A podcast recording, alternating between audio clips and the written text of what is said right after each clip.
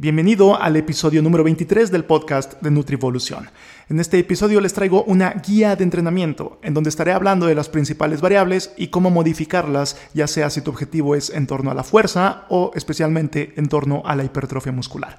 Estaré hablando acerca del volumen de entrenamiento, dígase cuántas series, cuántas repeticiones sería buena idea entrenar. De igual forma estaré hablando acerca de la intensidad del entrenamiento, dígase con cuánto peso podría ser buena idea entrenar. También estaré hablando acerca de la frecuencia del entrenamiento, cuántas veces a la semana podría ser lo ideal. Estaré hablando acerca de cuánto descansar entre series y si es buena idea entrenar al fallo o no. Todo esto con argumentos científicos, los cuales les voy a dejar en la descripción por si quieren adentrarse más en los temas y de igual forma en YouTube pueden ver en formato video esta información que les traigo. Así que, sin más, disfruten el episodio y les recuerdo que pueden contactarme en arroba Miguel Rojas, M1 Miguel Rojas en Instagram o arroba Nutrivolución. Comenzamos.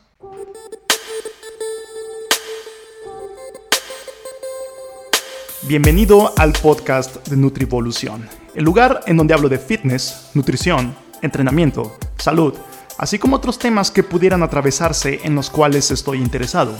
Todo esto con el fin de optimizar nuestra biología como seres humanos, concepto que me gusta denominar como biooptimización. Antes de comenzar, quiero pedirte que si te gusta el material que comparto, puedes apoyarme a través de diversas formas. Primero, puedes seguir este podcast en la plataforma de Spotify. De esta manera ayudas a que el programa aparezca en mejores resultados dentro del buscador y más gente pueda llegar a él.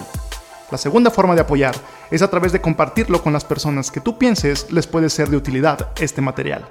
Y por último, puedes visitar mi trabajo completo en nutrivolución.com. Ahí encontrarás información exclusiva que pudiera ser de tu interés. Así que sin más, disfruta el viaje.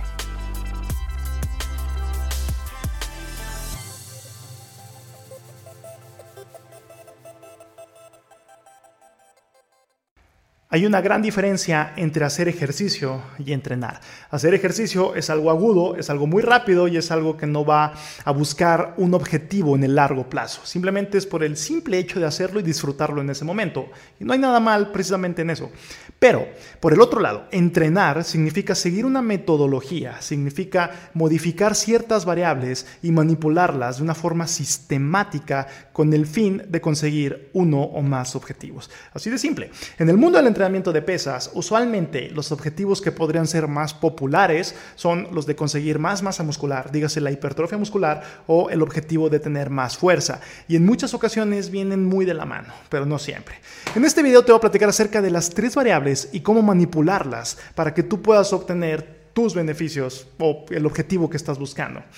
Estas tres variables son las siguientes. Me refiero al volumen, a la intensidad y a la frecuencia. Volumen, intensidad y frecuencia. Así que voy a comenzar con una breve descripción de cada uno de estos conceptos de una forma muy general para que pueda ser muy entendible. Primero que nada, el volumen.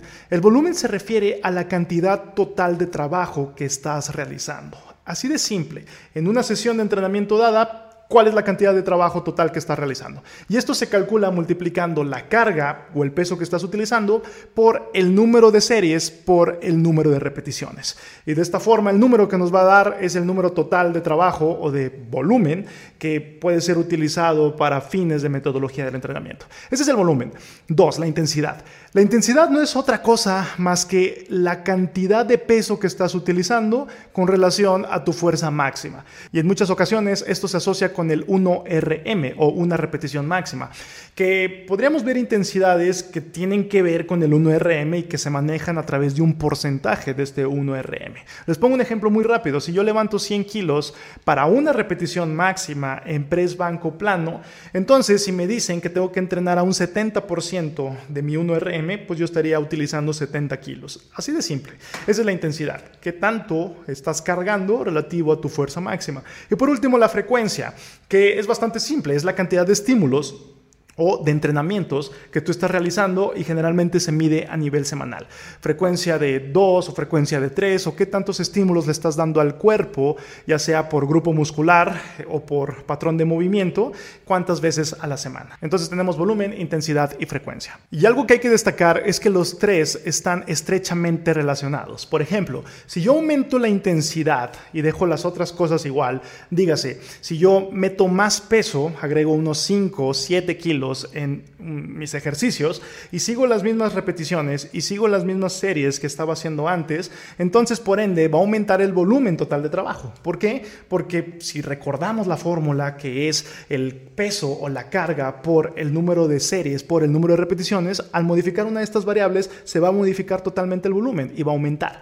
O otro ejemplo, Em, si yo meto un día extra de entrenamiento y no muevo nada de los demás días, entonces estoy metiendo también más volumen de entrenamiento total. ¿Por qué? Porque estoy realizando más ejercicios, estoy realizando más series, más repeticiones y al final, en un nivel semanal, vamos a tener una mayor cantidad de volumen.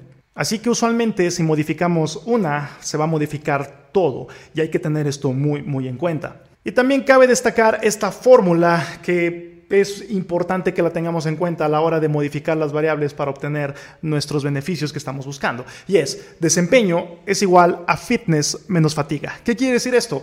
Que nuestro desempeño va a ser el resultado de nuestras capacidades que tenemos menos la fatiga. O sea, cada vez que entrenamos nos fatigamos. Y si es demasiada la fatiga, entonces esto va a venir en detrimento de nuestro rendimiento y por ende en detrimento de nuestra capacidad o de nuestro fitness. Así que, bueno, el punto aquí es que la fatiga va a ser un aspecto que tenemos que controlar. Si bien necesitamos fatigar a nuestro cuerpo para obtener beneficios, si lo fatigamos de más, podemos sobreentrenar y podemos no obtener estos beneficios, así como si lo entrenamos de menos o si lo fatigamos de menos, entonces también puede ser que no sea el estímulo suficiente y pueda que tampoco obtengamos beneficios. Y hay que tener un punto muy equilibrado entre la fatiga adecuada, sin pasarnos, pero sin quedarnos abajo. En otras palabras, la cantidad de trabajo total o de volumen de entrenamiento que deberás estar realizando debe ser la adecuada. No debes pasarte, tampoco debes quedarte abajo. Y esto usualmente puede ser uno de los principales problemas porque hay quienes piensan que más es mejor.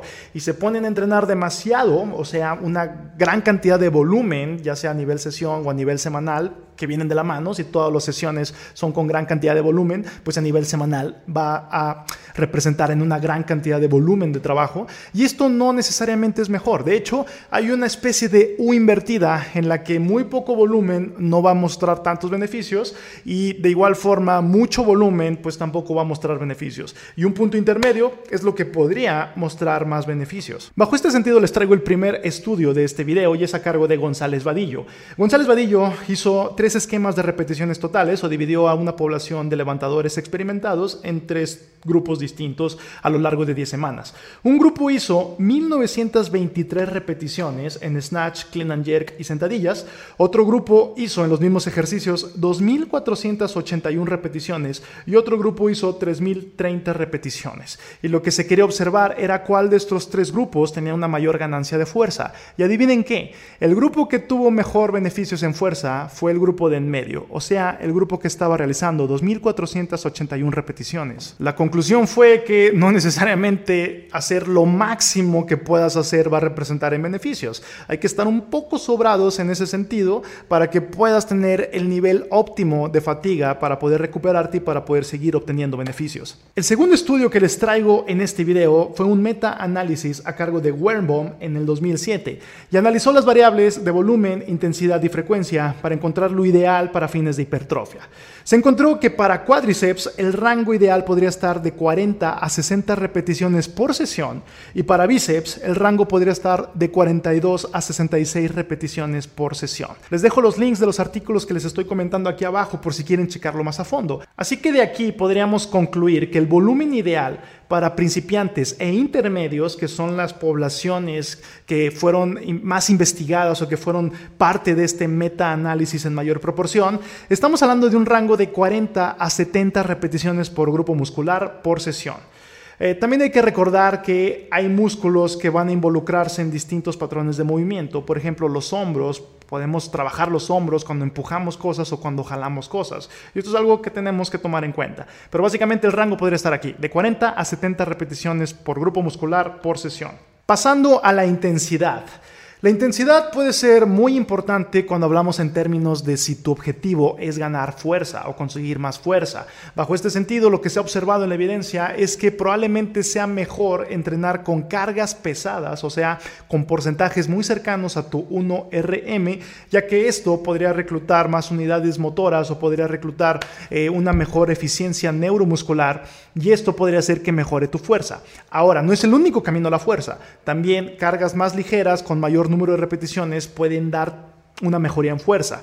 Pero repito, lo que parece ser lo ideal o lo más específico con el mero objetivo de ganar fuerza es cargas elevadas. El tercer estudio que les traigo aquí también fue a cargo de González Vadillo, donde se comparó tres grupos distintos que trabajaban a distintas intensidades predominantes durante 10 semanas. Los tres grupos hicieron las mismas repeticiones, pero la diferencia era el número de repeticiones que hacían en el rango del 90 al 100% del 1RM. O sea, que tanto predominio de esas repeticiones eran con intensidades altas o con pesos elevados. Un grupo hizo 46 repeticiones en este rango, otro 93 repeticiones y el último 184 repeticiones con estos rangos elevados de intensidad. Y bueno, no fue sorpresa que el grupo que tuvo las mejores ganancias en fuerza fue el grupo que hizo 93 repeticiones, o sea, el grupo de en medio. No los que estuvieron ni muy abajo ni muy arriba, sino los que estuvieron en el medio, el grupo de 93. Dicho esto, la hipertrofia se puede conseguir en distintos rangos de intensidades. Se puede conseguir cargando poco peso para muchas repeticiones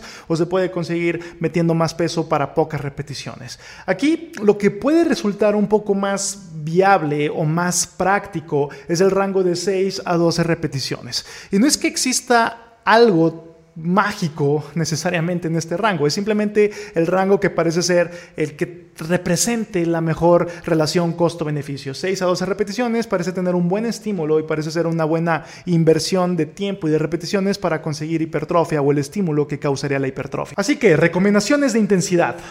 Realizar cerca de tres cuartos de tu volumen total de trabajo en rangos de peso para repeticiones de 6 a 12.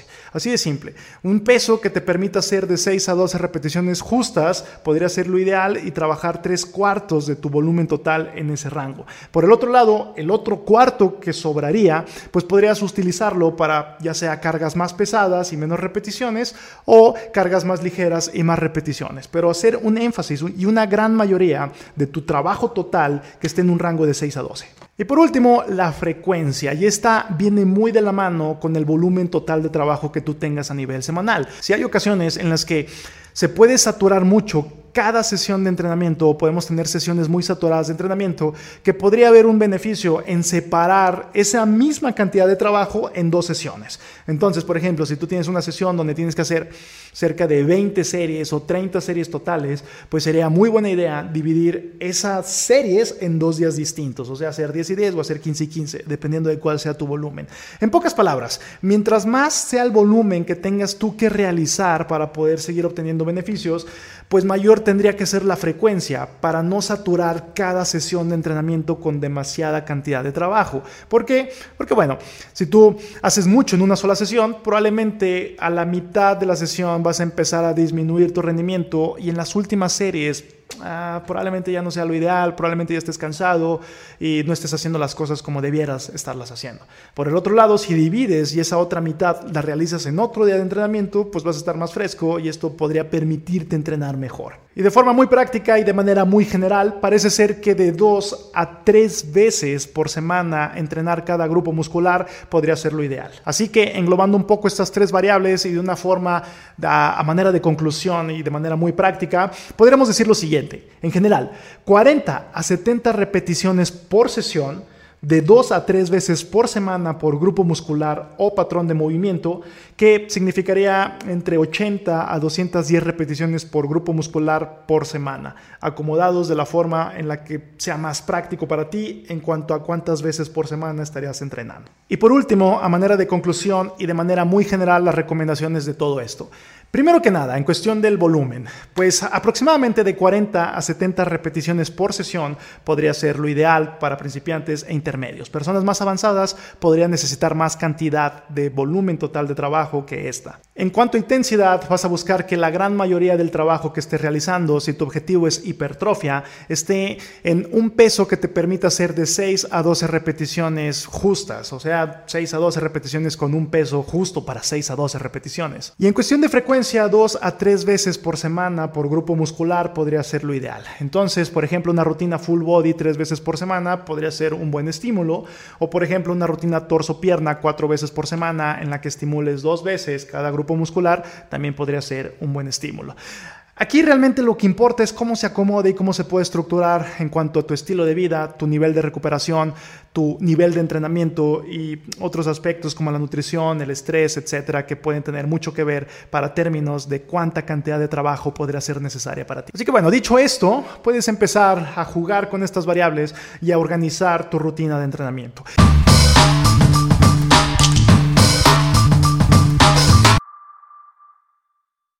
De entrada, y antes que todo, es importante destacar esto.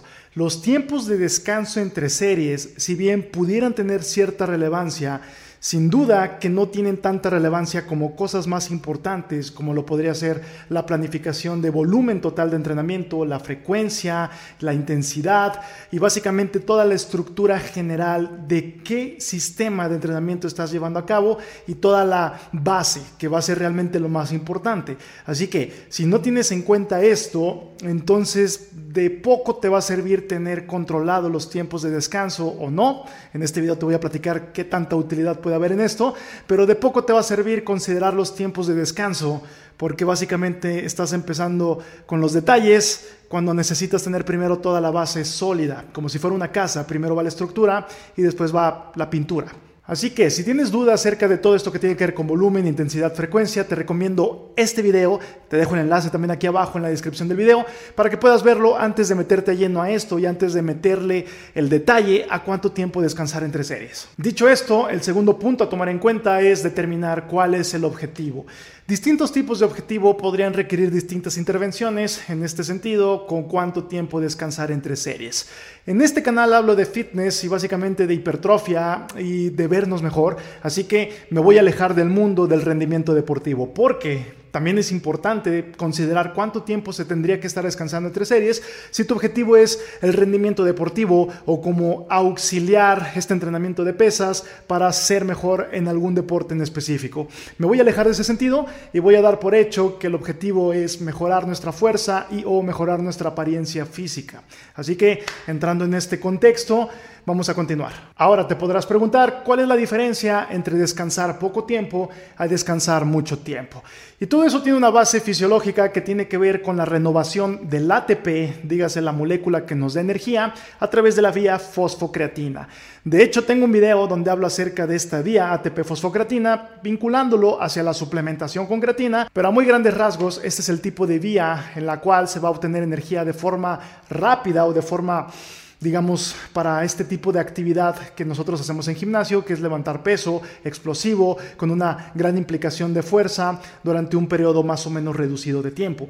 Así que tiene que ver mucho con esta vía. Por ejemplo, si nosotros descansamos muy poco tiempo, dígase un minuto o menos, nuestra reposición de estos depósitos de fosfocreatina van a ser menores y por lo tanto vamos a comenzar en un estado de mayor fatiga que si nosotros descansáramos un poco más y este descanso lograría que nuestros depósitos de fosfocreatina estén más llenos, lo cual podría hacer que nosotros nos pudiéramos desempeñar un poco mejor en la siguiente serie.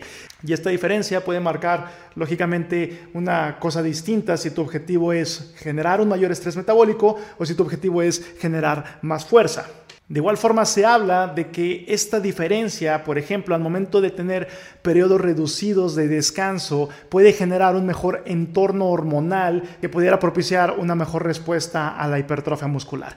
Y vinculado a esto viene este primer estudio que les traigo, que es a cargo de Buresh y colaboradores, en donde básicamente compararon descansos de un minuto contra descansos de dos minutos y medio, con una carga en cada uno de los casos que indujera al fallo en la tercera serie de cada ejercicio. en donde se concluyó que si bien el grupo que descansaba un minuto tuvo una mayor producción de hormona del crecimiento, eh, realmente no se podría relacionar con cambios o con una mayor generación de masa muscular y más aún a partir de la semana número 10 ya no existieron dichos cambios en la producción de hormona del crecimiento. Así que si bien pudiera haber cierta diferencia, parece ser que para fines prácticos no es tan relevante. Y más aún sobre esta línea, recientemente en el segundo estudio que les traigo a cargo de Henselmans y Schoenfeld, concluyen que para fines de hipertrofia no hay evidencia suficiente para apoyar la hipótesis de tener que disminuir los tiempos de descanso entre series a periodos cortos o que esta estrategia sea superior a tiempos de descanso autorregulados según sensaciones. Así que en pocas palabras, no importa si tienes que descansar un poco más entre series, hay cosas más importantes que eso eh, según las conclusiones de Schoenfeld y de Henselmans en este caso. Y más aún, este mismo autor, Schoenfeld, en el 2016 nos trae esta evidencia que nos habla de que periodos más largos, dígase de 3 minutos, a comparación de periodos más cortos de un minuto, promueven una mejor respuesta en la fuerza y en la hipertrofia. Evidencia interesante, repito, 2016. Así que, considerando esto, si tu objetivo es principalmente orientado hacia la obtención de fuerza, Lógicamente tendría sentido tener descansos más prolongados, tres minutos o incluso más, con el objetivo de que salgan todas tus series y repeticiones prescritas, sobre todo porque estamos hablando de que estás trabajando a intensidades probablemente muy elevadas, muy cercanas a tu 1RM, lo cual parece ser lo mejor para poder aumentar la fuerza. Y recordando que la fuerza está estrechamente relacionado con la hipertrofia, sobre todo en los progresos que tú vas haciendo, si tú vas haciendo progresos en fuerza, pues muy seguramente también irías haciendo progresos en hipertrofia. Considerándolo así, entonces tendría sentido hacer cierto énfasis en fuerza si tu objetivo es hipertrofia. Repito, debido a esta relación tan estrecha que pudiera haber entre una u otra. Ahora bien, hay que considerar el volumen total de entrenamiento. Si nosotros descansamos mucho entre series, entonces probablemente vayamos a estar en el gimnasio un gran, gran periodo de tiempo porque tendríamos que juntar una cantidad de volumen total de entrenamiento para poder tener una mucho mayor respuesta en la hipertrofia. Así que dicho esto, no sería conveniente todo el tiempo estar descansando muchos minutos y estar orientándonos en porcentajes muy elevados de nuestro 1RM. Así que para este fin y para mejorar la practicidad de nuestros entrenamientos y no estar ahí todo el día, podríamos beneficiarnos también de hacer una cierta cantidad de entrenamiento de series y repeticiones orientadas con un menor tiempo de descanso, menos de tres minutos. Yo no bajaría de un minuto, yo lo tendría entre un minuto a tres minutos, precisamente para poder juntar este volumen de entrenamiento total para poder generar una óptima respuesta en la hipertrofia. Así que, por ejemplo, y vinculándolo de una forma muy práctica, si estás haciendo un esquema 5x5 y ya tienes prescrito que vas a realizar 5 series para 5 repeticiones en press banca con 100 kilos, lógicamente cada una de estas series, entonces tendrías ahí que ser más bondadoso con los descansos porque aquí la prioridad es sacar el número de series y repeticiones prescritas, sacar estas 5 de 5 con 100 kilos cada una de ellas. Listo, esa sería tu prioridad tómese el tiempo que te necesites tomar.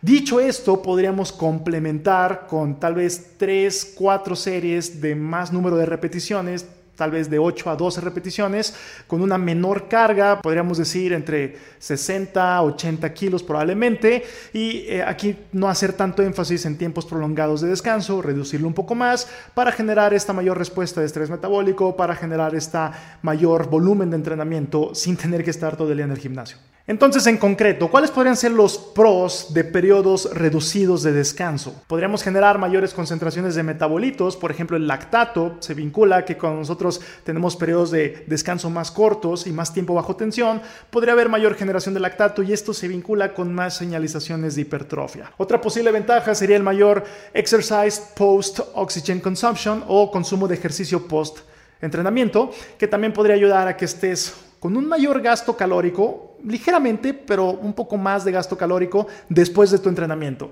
O sea, por el simple hecho de seguir con tu día, vas a estar quemando un poco más de calorías al momento de aumentar el tiempo bajo tensión y de reducir los periodos de descanso entre series. Otro potencial beneficio es que al momento de estar cargando menos, pues a la larga será menor el desgaste a las articulaciones. Por el otro lado, si estás todo el tiempo entrenando muy pesado y te centras exclusivamente en entrenar pesado todos los días, pues probablemente más adelante en tu vida se cobre factura a tus articulaciones y esto puede ser contraproducente, lógicamente, para tu vida fitness. Y otro pro de los descansos cortos es que va a hacer que tus entrenamientos sean más cortos, entonces va a ser más óptimo la relación entre el tiempo que estás invirtiendo y lo que estás obteniendo de resultados, una mayor eficiencia, digámoslo así. Por el otro lado, ¿cuáles serían los pros de alargar los tiempos de descanso? El primero de ellos es que podrías generar más fuerza.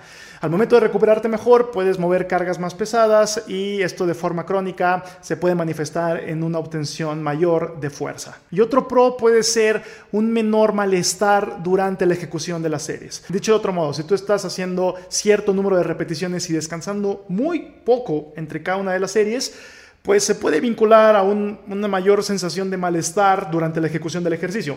Esa quemazón puede ser no tan satisfactoria para muchas personas, sobre todo si van comenzando. Puede hacer que dejen el entrenamiento debido a este malestar o lo que se puede asociar con algo que no te está cayendo bien. Entonces, bueno, eh, al momento de prolongar los descansos, esta sensación se disminuiría y esto podría ser mejor para el mediano y largo plazo, dígase para la adherencia de la persona a su programa de entrenamiento. Por último, y a manera de conclusión, no hay un consenso, no hay algo establecido acerca de cuánto tiempo tienes que descansar, pero siguiendo estas directrices, podría ser que se puede acomodar mejor para la persona. Por ejemplo, si un día tu tiempo es corto, bueno, podrías beneficiarte de disminuir los tiempos de descanso, crear un mayor estrés metabólico y así poder tener una respuesta de hipertrofia. Por el otro lado, si estás en un periodo de entrenamiento en el que quieres generar más fuerza, podrías beneficiarte de descansar más tiempo entre series. Así que puede ser muy variable, hay ciertos aspectos que tendrás que considerar, pero siguiendo estos lineamientos, tú podrías estructurar cuánto tiempo de descanso podría ser el óptimo y de manera muy general y a manera de conclusión mía, personal, yo diría que descansos de 2 a 3 minutos, principalmente 3 minutos, podrían ser los ideales que podrían representar en fuerza, podrían representar en, en ganancias de hipertrofia sin embargo, tendrías que considerar que probablemente pases un poco más de tiempo en el gimnasio del que, del que pudieras o podrías tener que estar más días en el gimnasio para poder acabalar este volumen total a nivel semanal para poder generar la respuesta de hipertrofia.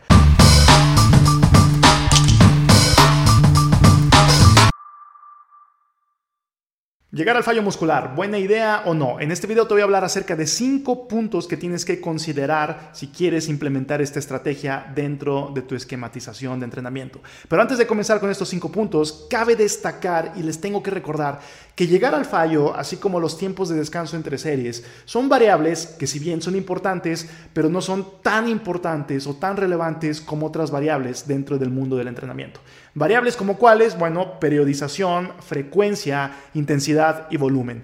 Estas variables pueden tener más peso, así que podríamos voltear a ver primero estas variables y estructurar nuestra nuestra base de entrenamiento muy sólida antes de voltear a ver otro tipo de detalles, como en este caso entrenar al fallo. Podríamos decir que es una especie de cereza en el pastel y no el pastel completo, como lo que podrían ser estas otras variables. Dicho esto, podríamos comenzar con los cinco puntos a considerar si quieres llegar al fallo. Punto número uno, la definición de fallo muscular. ¿Qué podría ser considerado como fallo o llegar al fallo? Bueno, en el mundo del gimnasio se considera como llegar al fallo al hecho de que estás haciendo en determinado ejercicio cierto número de repeticiones y llega el punto en el que ya no sale bien una última repetición, en el que ya no puede salir de forma efectiva esa repetición. En un ejemplo, cur de bíceps, si yo estoy haciendo un cur de bíceps con determinada carga, va a llegar el punto en el que me voy a empezar a cansar, lógicamente, pero vamos a decir, 14, repetición número 15 me empieza a costar y tal vez en la número 16 ya no puedo concretar esa repetición. Ya la carga es mayor que lo que yo puedo sobreponerla, por lo tanto ya no puedo concretar esa última repetición. Eso sería llegar al fallo a muy grandes rasgos. Ese es el punto número uno. Ahora, punto número dos. Se habla o se hipotetiza que podría haber dos tipos de fallo muscular dependiendo de la carga que estemos usando. En el primer caso, estaríamos hablando de cargas más pesadas o no tan alejadas de tu 1RM. Y en el segundo caso, estaríamos hablando de llegar al fallo con cargas mucho más ligeras o más alejadas de tu 1RM. ¿Cuál podría ser la diferencia? Bueno, en el primer caso, cuando estamos hablando de cargas más cercanas a tu 1RM o más pesadas, vamos a decir tal vez como 12, 15 repeticiones como máximo antes de llegar al fallo, se habla de que este tipo de falla se debe a la fatiga de las fibras musculares. Entonces hay una fatiga de todas las fibras musculares y por lo tanto ya no podemos concretar una última repetición.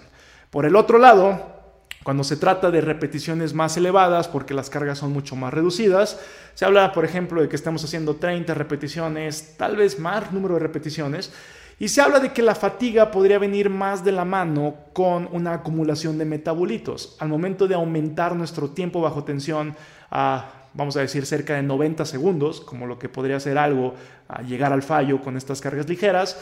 Entonces va a haber una acumulación de metabolitos, lactato, acidificación, y esto podría contribuir a esta sensación de quemazón, que podría contribuir a que lleguemos al fallo, pero no necesariamente porque se fatigaron las fibras musculares. Entonces se hipotetiza que podría haber dos mecanismos distintos y que ambos podrían tener sus implicaciones muy específicas de cada uno de ellos. Y bajo este sentido, las implicaciones prácticas de qué diferencia pudiera haber, les traigo este primer artículo a cargo de Mitchell, en donde comparó a un grupo que hacía fallo con cargas del 80% de su 1RM y el otro grupo que iba al fallo con cargas del 30% de su 1RM.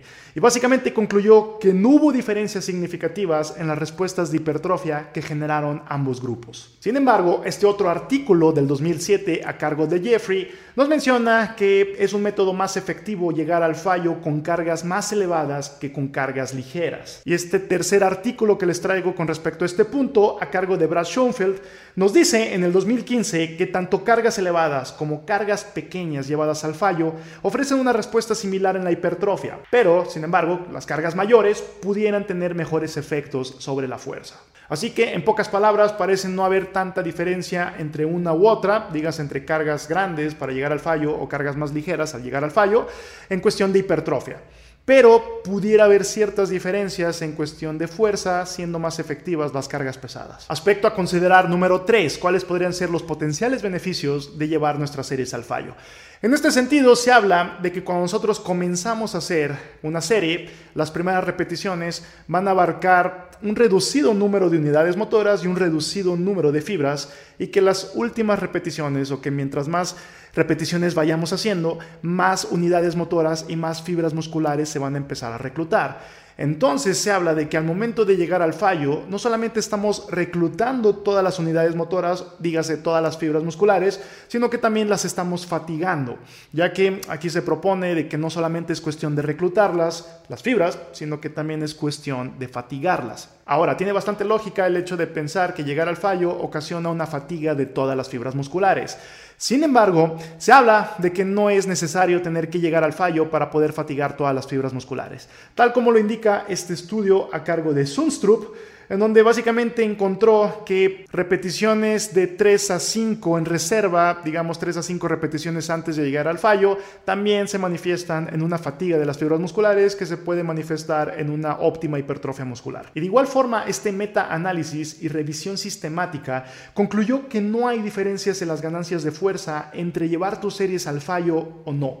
Dígase en pocas palabras, no es necesario tener que llegar al fallo si lo que quieres es estimular y fatigar todas tus fibras musculares. Punto número 4 a tomar en cuenta, potenciales contras de llevar tus series al fallo. Llegar al fallo implica un cargo muy elevado a tu sistema nervioso central. Y se habla de que si tú haces muchas series al fallo muy frecuentemente, entonces estarías sobreestimulando tu sistema nervioso y que podrías llegar a tener una fatiga a nivel sistema nervioso central. Bajo este sentido, Schoenfeld en el 2011 nos habla que entrenar frecuentemente al fallo podría llevar a un síndrome de sobreentrenamiento y un llamado burnout. Dígase una situación hormonal desfavorable en la que te cueste más trabajo recuperarte, en la que te sientas cansado muy frecuentemente, en la que probablemente no solamente ya no tengas desempeño óptimo en el gimnasio, sino que empiece a disminuir tu desempeño. O sea, te estás alejando de los gains. Así que, en conclusión y en pocas palabras, llevar tus series al fallo muy frecuentemente puede hacer que en el largo plazo sea totalmente contraproducente por un sobreentrenamiento. Y punto número 5, aplicaciones prácticas y recomendaciones. Si bien llegar al fallo puede tener ciertos beneficios, por ejemplo, crear un mayor estrés metabólico, por ejemplo, estimular fibras que probablemente no estés estimulando mucho o no estés fatigando mucho en tu esquematización de entrenamiento, pudiera haber ahí ciertas cosas que pudieran ser efectivas, sin embargo, los potenciales contras pudieran ser mayores que los potenciales pros que pudieras tener. Dicho esto, Dentro de una periodización, dentro de una esquematización bien estructurada de tu entrenamiento, llegar al fallo en ciertos momentos en específico yo lo podría ver como una buena herramienta, repito, dentro de un contexto, de una estructura eh, sólida, llegar al fallo pudiera ser buena idea. Por ejemplo, ciertas veces, muy esporádico en ejercicios multiarticulares, podrías buscar llegar al fallo, o más frecuente en ejercicios aislados, en donde las demandas a nivel sistema nervioso son menores, por lo tanto podría ser más bondadoso con la frecuencia de cuántas veces podrías llegar al fallo en ejercicios aislados, sobre todo si son en máquinas. Por ejemplo, un curl de bíceps en máquina, o por ejemplo, eh, extensiones de tríceps en polea con cuerda, o por ejemplo, eh, extensiones para cuadríceps, o por ejemplo, eh, curl de femoral acostado en máquina máquina. Estos ejercicios podrían ser más utilizados en series al fallo, repito, dentro de un esquema estructurado, pero que no causan tanta demanda a nivel sistema nervioso y que podrían ser pues buena idea implementarlos de vez en cuando para crear un mayor estrés metabólico. Dicho esto, es importante tener una esquematización y con base en eso podrías ya determinar y tu recuperación podrías ya determinar cuántas veces podrías ir al fallo o no. Pero a muy grandes rasgos no es necesario y puede ser una estrategia que muy de vez en cuando puede ser útil, lejos de lo que algunos podrían creer que es algo que es indispensable y que todas sus series tienen que ser llevadas al fallo siempre. Las demandas a nivel sistema nervioso de esto serían muy elevadas y los contras serían mucho más elevados que los pros.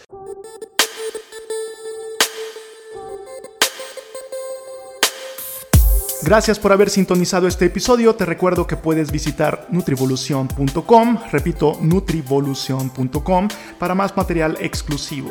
Puedes mandarme un mensaje a arroba nutrivolución o arroba Miguel Rojas, M1 Miguel Rojas en Instagram. Y yo me despido, no sin antes recordarte que vayas y levantes esa barra.